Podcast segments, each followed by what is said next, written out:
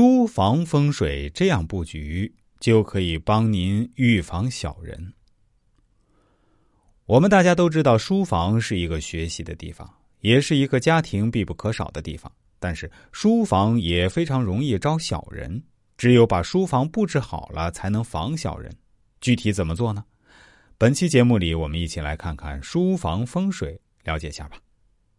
第一，大家可以在书房的墙上挂刀。如果自己经常被小人陷害，那么其实可以通过在书房挂刀饰来防止小人。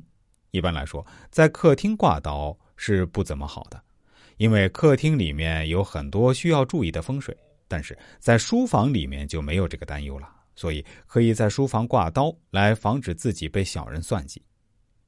第二，我们可以把书柜摆放到窗边。其实，很多时候，一个人之所以会被小人陷害成功，是跟家居风水中窗户大开有关系。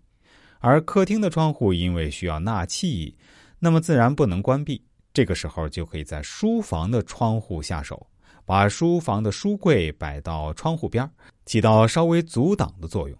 这样一来，自然就可以使得自己家中的风水可以防小人了。第三，我们要尽量做到。书房无横梁压顶，家中的卧室和书房都不能有横梁压顶的风水局出现。